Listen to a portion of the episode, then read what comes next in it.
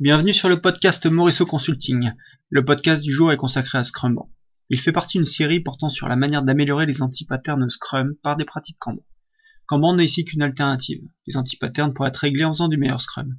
Cet épisode conclut la série de podcasts sur le sujet. Mais avant de commencer, je me présente, Laurent Morisseau, coach et formateur Scrum et Kanban.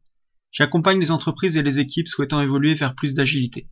Je suis l'auteur du livre Kanban pour l'IT aux éditions Duno.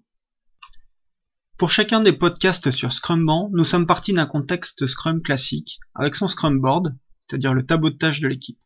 À chaque fois, nous avons fait des constats de dysfonctionnement, généralement issus d'antipatterns de Scrum. Nous avons essayé d'y remédier sans perturber l'équipe et la méthode, simplement en faisant légèrement évoluer l'existant. Au final, mis bout à bout, le tableau de tâches, la représentation physique du flux de travail, a bien évolué. D'abord en restructurant le tableau plus franchement entre user story et les tâches puis en mettant des limites sur les colonnes d'activité. En ajoutant des lignes pour réguler la matière noire d'un sprint avec les tâches non planifiées ayant leurs propres limites. En visualisant l'activité de test au niveau des user stories avec des limites hautes et basses. En visualisant les attentes externes à l'équipe qui bloquent le travail en cours et l'avancement des user stories, associé à cette visualisation le suivi des délais de résolution de blocage. Puis en mettant en place un mécanisme d'allocation de capacité basé sur le nombre de cartes en cours. Faire du Scrumban, cela revient donc concrètement à modifier les colonnes et les lignes, à mettre d'autres contraintes de type limite, et surtout en visualisant la manière dont on travaille. C'est également compléter son point de vue, car Scrum fait un focus sur les obstacles par rapport à l'engagement de l'équipe sur le sprint, et on complète ce point de vue avec celui des blocages par rapport à la fluidité du travail. L'objectif de ces évolutions est d'avoir un processus de réalisation qui colle mieux à la réalité et aux contraintes de l'équipe pour fluidifier son travail. Nous avons également vu comment étoffer l'approche Scrum au-delà du sprint à un autre niveau, celui des backlogs et des équipes. D'abord avec le product backlog, géré avec un tableau Kanban représentant le processus de mûrissement des user stories. L'objectif est d'aider le product owner à gérer son product backlog en flux, tiré par la capacité de l'équipe. Ensuite avec un backlog technique, géré par l'équipe, régulé par un mécanisme d'allocation de capacité, qui alimente également le sprint backlog. Et enfin comment se brancher au tableau Kanban d'une équipe externe. Alors flux ou sprint, je comprends pas. D'abord, je croyais que Kanban est une approche en flux. C'est ce qui m'a d'abord bloqué pour passer à Kanban. La cible du Kanban est bien du flux, certes, mais Kanban est avant tout une approche pour améliorer un processus existant sans le perturber. Donc plutôt que d'imposer un travail en flux, on cherche d'abord à fluidifier le travail. On peut donc faire du Kanban en gardant les sprints? Bah oui, nous venons de le voir, mais cela peut éventuellement évoluer vers un travail en flux si cela est justifié.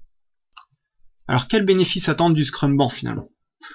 À faire du meilleur Scrum, avec un travail plus fluide, un travail moins variable, un travail contraint pour voir et surtout pour que l'équipe puisse réagir, notamment en anticipant les problèmes à court terme, les problèmes de blocage, les problèmes de goulot d'étranglement, et en anticipant les problèmes à plus long terme, comme la mitigation des risques techniques, la dette, et donner plus de responsabilité à l'équipe. La démarche Scrumban consiste donc à faire évoluer Scrum par des concepts Kanban. Scrum est un cadre. C'est un point de départ. Il s'inscrit d'ailleurs dans une démarche empirique d'amélioration continue. Nous ne préconisons pas une rupture, mais bien une évolution dans ce cadre-là. La question de ne pas savoir si on fait du Scrum ou du Kanban, est bien de faire du Kanban dans un contexte Scrum. C'est-à-dire utiliser les pratiques Kanban comme les contraintes sur les limites pour permettre cette évolution. Comment dans un contexte Scrum est un nouveau levier pour relancer la dynamique d'amélioration continue de votre équipe, et donc de la sortir de sa zone de confort? Nous avons montré ici quelques patterns possibles d'aménagement de Scrum. Attention, ces solutions sont très contextuelles. Ce sont que des exemples, à l'équipe de trouver ses propres idées pour faire évoluer sa propre manière de travailler. Et d'ailleurs, la suite vous appartient de rester ou non dans le cadre Scrum, par exemple pour aller vers du flux tiré. Shuare est un concept issu des arts martiaux japonais qui décrit les trois étapes de l'apprentissage. La communauté agile s'en sert parfois pour expliquer l'approche empirique et la démarche d'amélioration continue. Shu, on suit les règles, la pratique, les méthodes. A, on casse les règles et on prend du recul par rapport au dogmatisme. Dernière étape de l'apprentissage, après avoir cassé les codes, cela a permis de mieux comprendre plus profondément pourquoi la méthode au travers des pratiques. Vous êtes aujourd'hui en maîtrise des pratiques Scrum votre équipe ronronne. Il est temps de passer à la deuxième étape de l'apprentissage Scrum, de l'agilité plus généralement. Kanban vous permet de passer à l'étape suivante en s'éloignant du dogmatisme, en faisant évoluer ses pratiques, en expérimentant d'autres solutions, mais tout en restant sur les fondamentaux de Scrum, ni le processus, ni les rôles, ni les concepts changent. C'est l'équipe qui fait évoluer Scrum de manière respectueuse.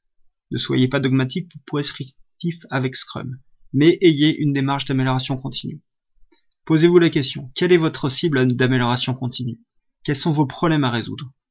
Donnez-vous une ligne directrice et soyez pragmatique dans vos solutions. Les méthodes ne sont évidemment pas des fins en soi, mais qu'un moyen pour arriver à travailler mieux. Il n'y a surtout pas une seule bonne réponse. Voyez Scrum et Kanban, XP, le Lean comme autant d'outils de votre trousse à outils méthodologiques. Car comme le disait un maître samouraï, ne vous attachez pas à une seule arme ou un seul style de combat en particulier. C'est vrai également pour notre profession. Dans ce cas, quelle est la suite? Bien, on peut aller encore plus loin dans le Scrumban, bien sûr, en suivant un principe de diffusion du Kanban. D'abord en étendant la portée en horizontal sur toute la chaîne, de l'idée à la production, et en étendant la transition à l'agilité aux autres équipes, en amont avec les business owners, le marketing, et en aval avec les équipes d'opération, de pré-exploitation. Mais également en étendant la portée de cette approche en verticale dans l'organisation, aux trois niveaux. D'abord le niveau sprint, équipe, c'est ce qu'on vient de voir, puis le niveau release avec le product owner, et enfin le niveau portefeuille, interéquipe.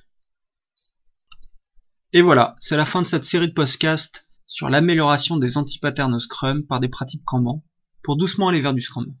Si le sujet vous a intéressé, nous vous proposons différents types de formations adaptées à votre contexte. Des formations Kanban, des formations Scrumban pour les équipes Scrum et le Scrum Master, des formations Kanban pour Product Owner. Alors n'oubliez pas, sortez Scrum de sa zone de confort et faites du Kanban avec style.